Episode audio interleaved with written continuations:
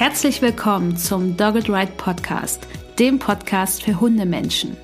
Wir möchten dich und deinen Hund auf eurem Weg zu einem glücklichen und unbeschwerten Leben begleiten. Deshalb trainieren wir dich, damit du weißt, wie du mit deinem Hund umgehst. Du wirst Probleme erkennen, verstehen und lösen können. Denn wir sind uns sicher, dass du und dein Hund alles gemeinsam schaffen könnt.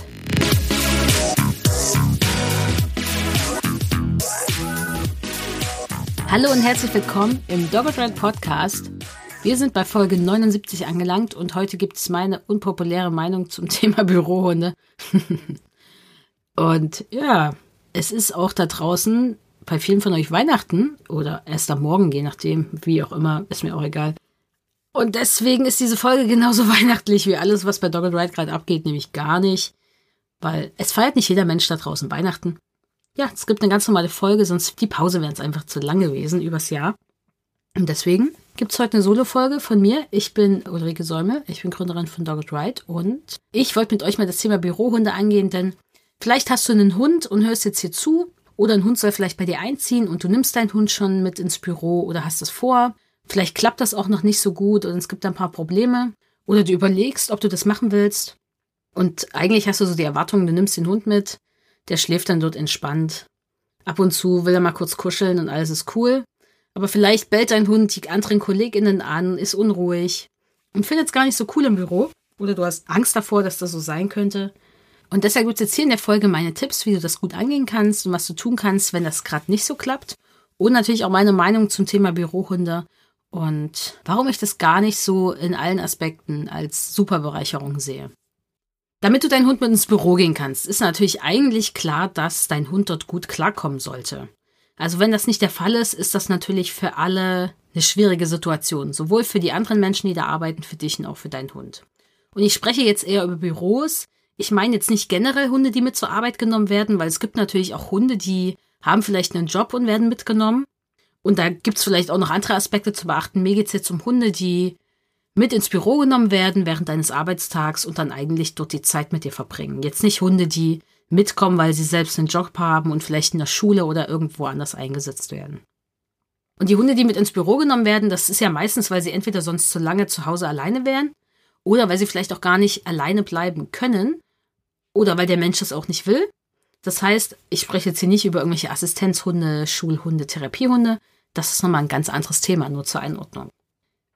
Und jetzt kommt ein sehr wichtiger Punkt. Nicht jeder Hund kommt gut klar, wenn du ihn mit ins Büro oder eben zur Arbeit nimmst. Und deshalb gibt's auch heute diese Folge.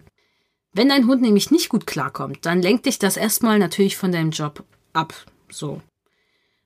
Und du kommst in die Situation, dass du, und das ist generell, wenn du deinen Hund mit zur Arbeit nimmst, wenn er dort nicht einfach nur ganz ruhig schläft und du dir gar keine Gedanken um ihn machen musst, dann ist das schon Multitasking. Und du musst dich natürlich um deinen Hund kümmern, gleichzeitig auch arbeiten. Und seit Corona, ich denke, wissen alle Eltern, dass Arbeiten und Betreuen von einem anderen Lebewesen zusammen nicht immer gut möglich ist. Vielleicht hast du auch gemerkt im Homeoffice, dass es mit deinem Hund vielleicht zum Anfang gar nicht so gut geklappt hat, bis ihr euch da eingespielt hatte. Und zu Hause habt ihr natürlich immer noch den Vorteil, wenn ihr zum Homeoffice arbeitet, und der Hund ist natürlich dann mit bei euch dabei. Der Hund kennt natürlich die Umgebung dort und da ist vieles eingespielter, da sind auch keine anderen Menschen dabei. Da gibt's keinen, also da ist nur der enge Kreis oder die Familie mit am Start. Da gibt's jetzt auch nicht irgendwie extreme Ablenkung, dass jemand an ihm vorbeigeht und so weiter. Und das macht es natürlich ein bisschen leichter. Das ist der, ein wichtiger Punkt, finde ich, den wir gar nicht unterschätzen sollten. Denn dieses Multitasking kann natürlich auch für uns Menschen sehr, sehr stressend sein. Und gerade bei Hunden, die noch nicht gut im Büro klarkommen, ist das natürlich was, was definitiv da ist, weil eigentlich musst du ja deinen Hund supporten und irgendwie Training auch machen, damit es langfristig besser klappt. Aber du musst ja auch deinen Job nachgehen und das kann anstrengend für dich sein und das solltest du natürlich einbeziehen in die Überlegung, ob du deinen Hund mit ins Büro nimmst und überhaupt mal schauen, ist das denn wirklich was für meinen Hund? Denn selbst wenn du gut trainierst und die Voraussetzungen vielleicht im Büro auch so anpasst, dass es für deinen Hund besser ist, kann es sein, dass es für deinen Hund dennoch nicht gewinnbringend ist. Und da komme ich gleich mal zu, mein Problem, was ich mit Bürohunden habe und was oft gar nicht besprochen wird, wenn man sich so Sachen durchliest denn, oder hört, das, was oft gesagt wird, ist, wie toll die Bürohunde sind für diese Arbeitsatmosphäre. Dass es den Menschen im Büro hilft, kurze Pausen zu machen, nicht die ganze Zeit auf dem Bildschirm zu starren, Sie können ja auch mal was kuscheln und auch mal spielen und ist ja so toll. Und Menschen sind weniger gestresst. Ja, juhu. In dieser Argumentation geht es aber nicht um die Hunde. Da stehen die Bedürfnisse von Menschen im Vordergrund. Es geht darum, dass Menschen besser fähig sind, um zu arbeiten. Wie es dem Hund damit geht, ist in diesen Argumentationen erstmal egal. So, klar, ich habe weniger Bildschirmzeit, ich kann mal Fell anfassen. Aber ob der Hund das möchte und ob das für den Hund cool ist, darum geht's meistens nicht. Und deswegen darf natürlich nicht es so dargestellt werden, dass Bürohund eine super tolle Lösung für alle ist. Also jedes Büro braucht einen Bürohund. Das sollte aber auch für diesen Hund passen, für diesen individuellen Hund. Denn das ist von Hund zu Hund einfach verschieden, ob das passend ist. Und dann stellt sich mir natürlich auch die Frage, also ich brauche jetzt einen Hund im Büro, damit ich weniger Bildschirmzeit habe weniger gestresst sind, eher mal aufstehe, nicht die ganze Zeit rumsitze, vom Bildschirm weggucke. Eigentlich brauchen wir doch eher weniger Zeit vielleicht im Büro, Arbeitszeiten, die so sind, dass wir nicht acht Stunden da hocken, sondern vielleicht weniger, mehr Freizeit haben und einen Ausgleich haben zu unseren anstrengenden Jobs. Und dieses Narrativ, dass Hunde natürlich dafür sorgen, dass wir dann besser arbeiten können. Ich meine, der Kapitalismus freut sich natürlich extrem darüber, dass es Faktoren gibt, die dafür sorgen, dass äh, die Arbeitskraft irgendwie gesteigert wird. Und das finde ich daran irgendwie schwierig, weil ich möchte gern lieber solche Debatten führen und nicht Hunde als Mittel zum Zweck benutzen, dass ich im Büro besser klarkomme. Und glaub mir, ich wäre die Letzte, die sagt, ist voll uncool, dass der Hund mit im Büro ist. Ich würde mich auch da super drüber freuen, weil, hey, ich mag Hunde. Nur wenn ich natürlich merke, dass es für den Hund nicht passend ist und wir eigentlich, anstatt uns anzuschauen, was in den ganzen Strukturen und im System eigentlich nicht so cool läuft für uns Menschen und für alle anderen Lebewesen, finde ich das irgendwie schade. Das heißt, wenn uns Bürohunde oder generell Homeoffice und auch flexible Arbeitszeiten irgendwie als Lösung verkauft werden, dann wird das nur gemacht, um uns ein bisschen zufriedenzustellen. Es wird sich aber nichts daran ändern an Kapitalismus. Der Kapitalismus bleibt gleich, der möchte halt nur ein bisschen mehr aus uns rausdrücken. Und da solltet ihr vielleicht vorsichtig sein. Das heißt nicht, dass es nicht cool ist, wenn Homeoffice möglich gemacht werden sollte. Das meines Erachtens sollte es Standard sein, dass es möglich ist, da wo es eben machbar ist. Dass Hunde mit ins Büro genommen werden dürfen. Meines Erachtens darf das auch gerne Standard werden. Das heißt aber nicht, dass ich das mache, ohne das mit den Bedürfnissen der anderen Lebewesen, die anwesend sind, also auch den anderen Menschen abspreche und auch schaue, was mein Hund möchte. Und auch flexible Arbeitszeiten sollte es meines Erachtens Standard sein, wenn das möglich ist in dieser Branche, in diesem Betrieb. Das heißt aber nicht, dass eine 40-Stunden Arbeitswoche deswegen geiler wird oder dass deswegen besser ein Familienleben, Hobbys, ehrenamtliche Arbeit besser eine 40-Stunden-Woche passen. Das ist äh, eigentlich ja trotzdem nicht möglich. Und deswegen bin ich eher kritisch, was das Thema Bürohunde angeht. Vor allen Dingen mit diesem Narrativ, dass es irgendwie toll ist und uns allen damit besser geht. Ich glaube, uns würde es besser gehen, wenn wir weniger arbeiten. Und ich glaube auch, dass wir produktiver wären, wenn wir weniger arbeiten würden, weil ich glaube, die meisten von uns würden in sechs Stunden dasselbe schaffen, was sie auch in acht schaffen. Und die zwei Stunden könnte man besser nutzen. Und es ist natürlich auch total privilegiert, das von mir zu sagen. Das ist absolut klar. Und es ist auch privilegiert, wenn man Arbeitszeit natürlich reduzieren und auf Einkommen verzichten kann. Und ich weiß hier natürlich jetzt auch keine Lösung für dieses ganze Problem. Ich sitze hier, ich bin mega krank und nehme eine Podcast-Folge auf, arbeite, haha, schöne Doppelmoral. Aber es sitzt natürlich tief und der Druck, Geld zu verdienen und zu arbeiten und auch Leistung zu bringen, er ist da, weil uns das oft ausmacht, weil uns das eingeredet wurde, weil uns das vielleicht auch wichtig ist, weil wir uns gut fühlen damit in irgendeiner Form. Und deswegen ist das natürlich was, was wir vielleicht auch nicht sofort lösen können. Aber achtet deswegen vor allem darauf, ob der Hund sich auch wirklich wohlfühlt im Büro und schau auch mal kritisch drauf, ob das mit Training, wenn es jetzt gerade noch nicht so ist, wirklich erreicht werden kann. Denn ein Bürohund wird nicht dabei helfen, dass der Kapitalismus unseren Planeten zerstört. So soll er auch nicht. Und er darf gerne weiter mitkommen. Und deswegen kommen wir jetzt dazu, was du brauchst, damit dein Hund gut im Büro klarkommt. Wenn du jetzt überhaupt noch zuhörst. du hast es hier bis hierhin geschafft. Danke. Das, was du brauchst, damit dein Hund gut im Büro klarkommt, ist ich würde als erstes sagen, ein Markersignal. Markersignal ist ja immer gut, das weißt du, wenn du oft unseren Podcast hörst. Wir brauchen es immer und überall. Um deinen Hund zum Beispiel zu sagen, wenn er jetzt döst, stell dir vor, Kollegin läuft an dir vorbei und an deinem Hund. Dein Hund hebt nur den Kopf und guckt, wie die Kollegin vorbeiläuft und springt nicht auf. Da könntest du das Markersignal geben und deinen Hund belohnen, und zwar an Ort und Stelle. Du lässt ein nicht so hochwertiges Leckerli zum Beispiel fallen vor die Füße deines Hundes oder neben die Schulter deines Hundes beim Liegen, dass er gar nicht erst aufsteht, um sich eine Belohnung zu holen, sondern auch gleich, dass diese Position noch so ein bisschen mit verstärkt wurde, weil die Belohnung an einem guten Ort platziert wurde. Und du sagst dem Hund, hey, es ist cool, wenn du nur guckst, aber nicht aufspringst. Das heißt, du kannst das in ganz vielen verschiedenen Fällen nutzen. Oder die Tür geht auf und es kommt jemand rein zu euch ins Büro und dein Hund hebt nur kurz den Kopf und guckt, aber springt nicht auf. Super Sache. Dein Hund begrüßt vielleicht jemand, den er begrüßen darf im Büro, geht hin und springt nicht, sondern alle vier Pfoten auf dem Boden, Markersignal und belohnen. Das heißt, es gibt viele Möglichkeiten und das ist auch was, was wichtig ist, wenn man so den Hund zum ersten Mal mitnimmt, dass man ganz oft ihm sagt, das machst du gerade cool, das machst du cool, das machst du cool. Vielen Dank dafür. Hier ist eine kleine Belohnung dafür, dass dieser Einstieg möglichst gut abläuft mit möglichst viel Verhalten, was du in Zukunft auch sehen willst. Aber dass es nicht so ist, dass du deinem Hund ständig sagst, was er machen soll, weil das wird ihn ja in der neuen Situation noch schwerfallen, wenn dein Hund ganz neu bei dir ist. Kennt er vielleicht auch noch kaum Signale und deswegen wäre das so das, was super wichtig ist. Die zweite Sache, die super wichtig ist, dein Hund braucht einen Bereich, wo er sich ein bisschen zurückziehen kann. Wie so eine Komfortzone, da wo er sich wohlfühlt. Wenn dein Hund eine Box mag oder du auch investieren willst darin in Training, dass er jetzt sich an eine Box gewöhnt, dann solltest du das machen. Das ist auf jeden Fall ein Vorteil im Büro, wenn der Platz da ist. Je nach Hundegröße kann das nämlich auch mal schwierig sein. Da muss ja auch so eine große Box hinpassen. Dein Hund sollte darin schon stehen können und sich auch wenden und drehen können. Die wenigsten Hunde wollen eingequetscht liegen. Also es gibt Hunde, die mögen das, aber die wollen sich trotzdem auch mal bewegen. Weil so eine Box hat einfach den Vorteil, dass so ein bisschen Dein Hund bekommt nicht alles mit, es ist ein bisschen abgetrennt. Du könntest auch noch, wenn es jetzt nicht warm ist, also das hängt halt echt, von den Temperaturen ab, vielleicht auch nochmal eine Decke drüber legen, so ein bisschen. Das heißt, dein Hund kann sich besser zurückziehen. Die Aufmerksamkeit ist ein bisschen, naja, besser geteilt, weil er nicht so viel mitbekommt. Und es ist auch abgetrennt von den anderen Menschen, die im Büro sind. Denn wenn der Hund so auf dem Präsentierteller liegt, kann es natürlich sein, dass Menschen sehr viel schneller dahin gehen, um den Hund anzufassen.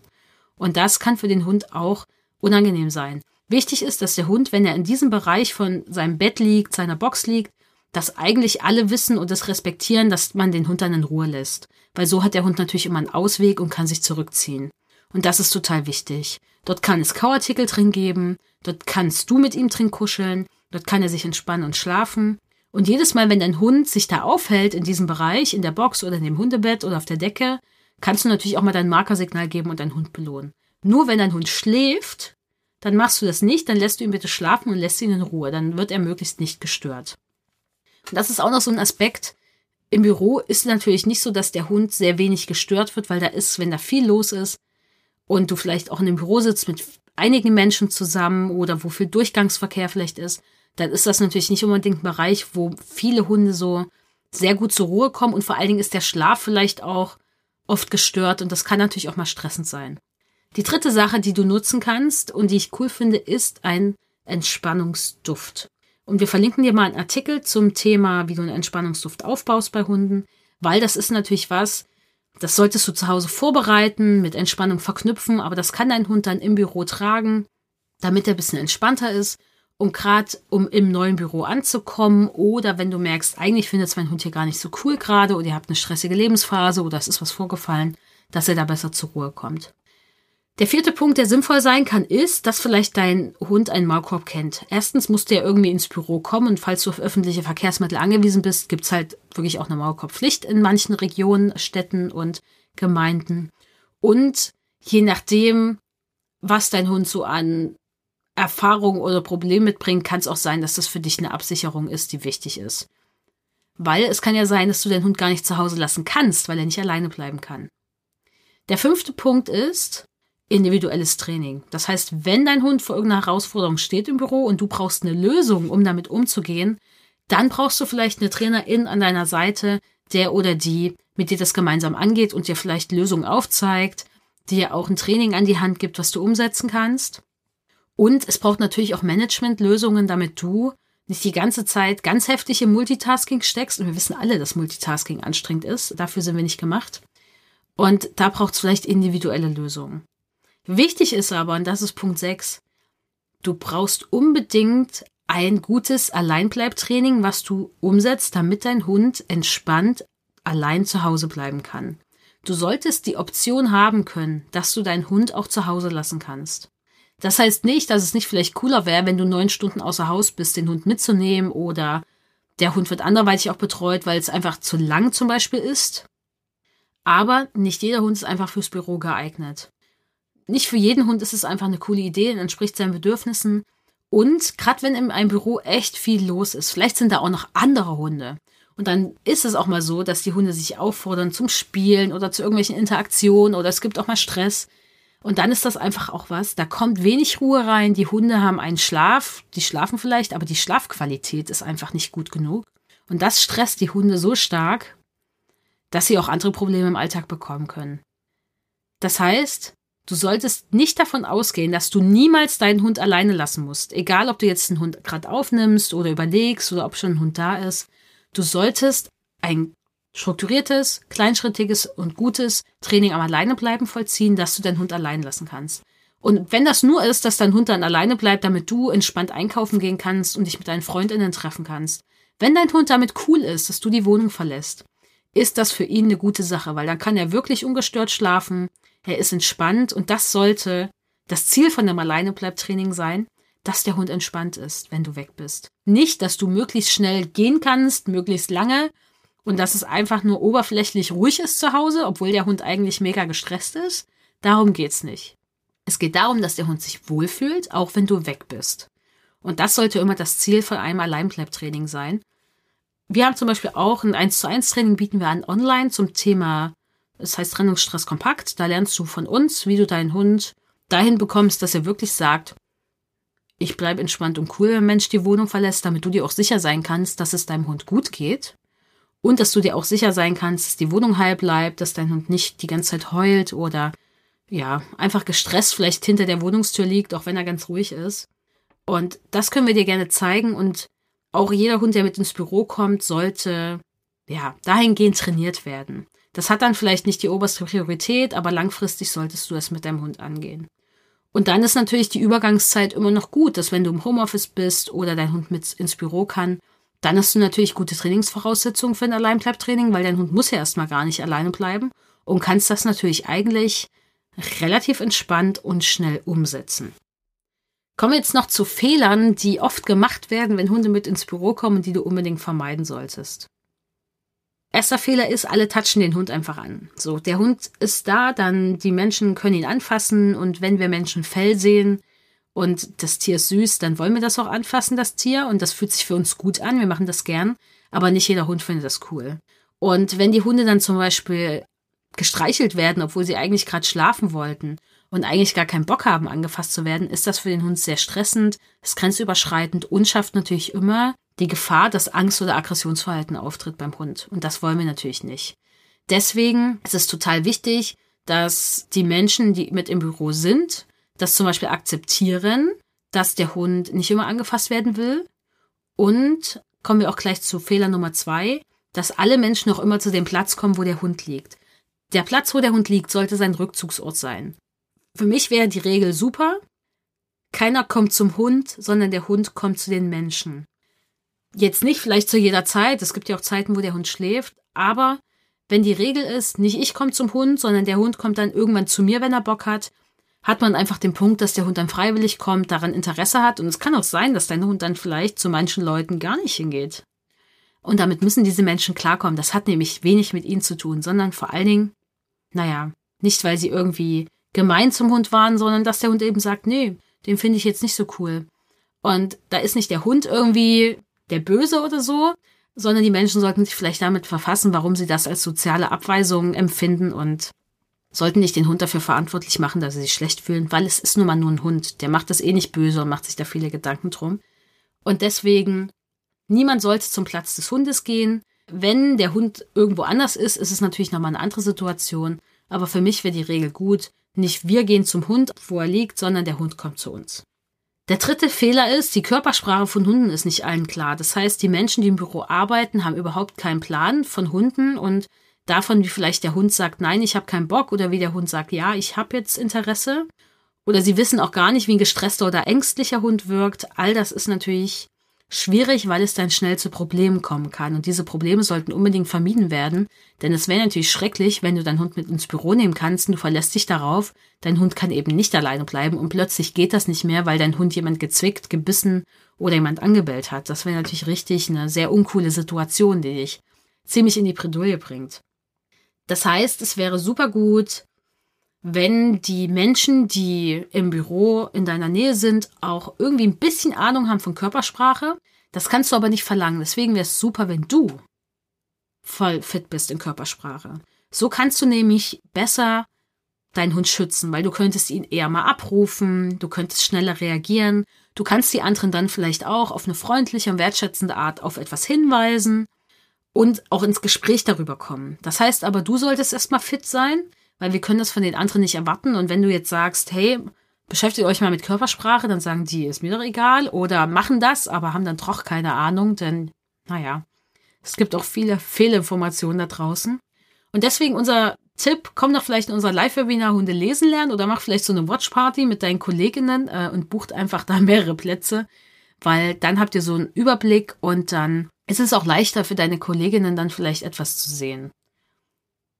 Der vierte Fehler, den viele machen, du denkst, dein Hund kann sich perfekt ausruhen im Büro und du denkst aber gar nicht daran, dass eigentlich viel los ist und der Hund irgendwie ganz schnell aktiviert ist, alles mitbekommt, dass die Schlafqualität vielleicht nicht so gut ist, wie wenn er jetzt zu Hause wäre, nur allein mit dir in einer entspannten Umgebung ohne viel Ablenkung und denkst, ah, okay, jetzt mache ich noch hier richtig viel, gebe noch Gas nach dem Büro, mache noch diese Beschäftigung und das, weil mein Hund hat ja den ganzen Tag geschlafen.